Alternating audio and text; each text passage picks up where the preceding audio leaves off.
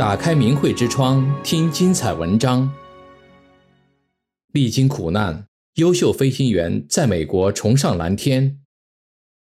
张国良，一名优秀飞行员，本应在中国的蓝天白云间翱翔，本应成为中国人民引以为豪的高端人才，却在飞行事业刚刚展开不久，他的翅膀就被人为的折断了。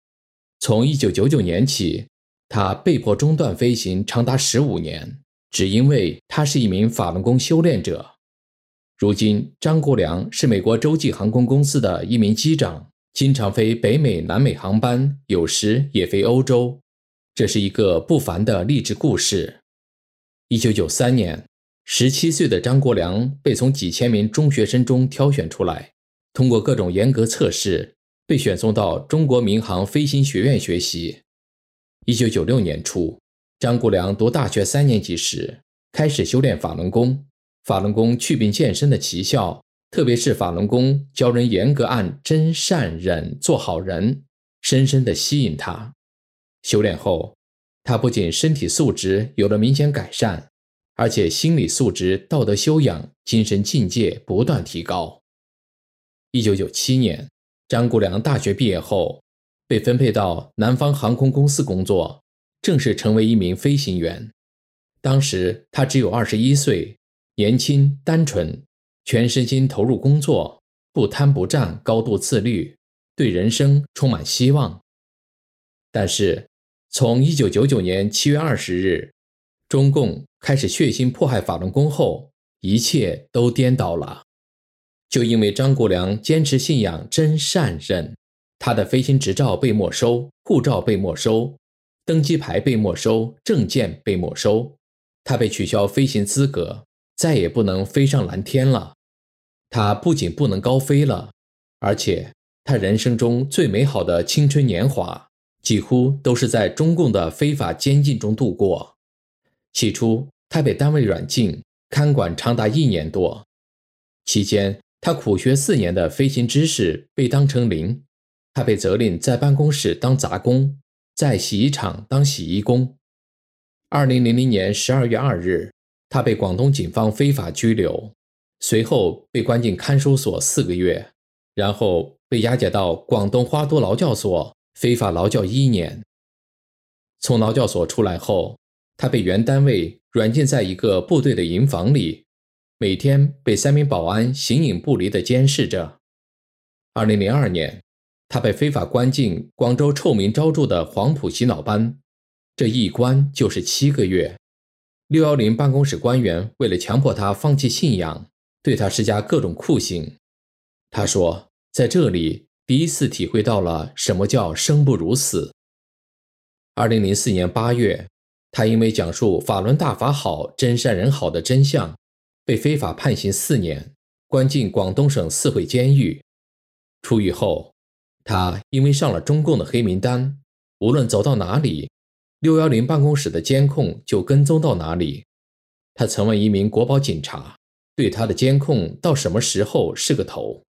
警察说，至少三十年，还要看你的表现。张国良感到在中国大陆不可能过上正常人的生活。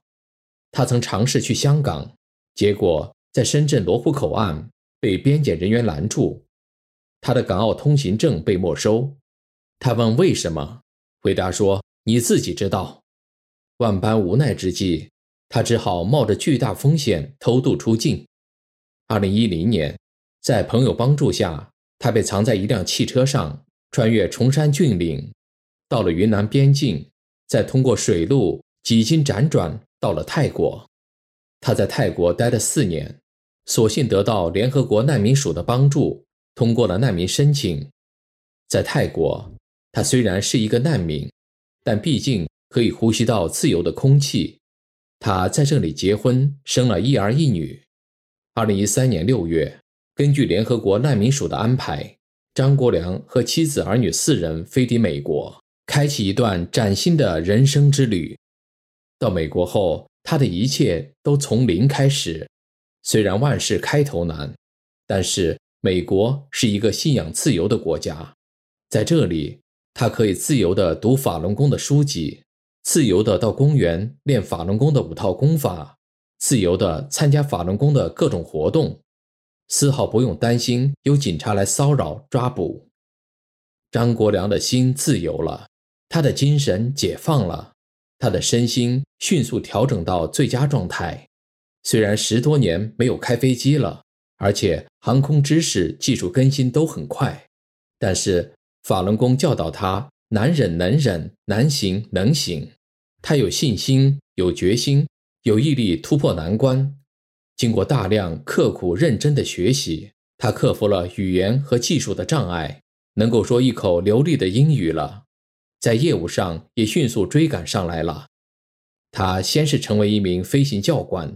之后，从开小飞机开始，到开中型机，再到开大飞机，到现在，他已成为一名技术娴熟、心态稳定、能摒弃一切杂念、以优质的服务在万里蓝天自由飞翔的机长。当他重新坐到久违的驾驶舱时，真是百感交集。同样一个法轮功，在美国与在中国的遭遇。真是两个世界两重天。美国政府、美国警方、美国航空学校、美国航空公司，没有一位官员因为他修炼法轮功，对他有任何歧视，给他找任何麻烦。相反，给了他极大的信任、支持与帮助。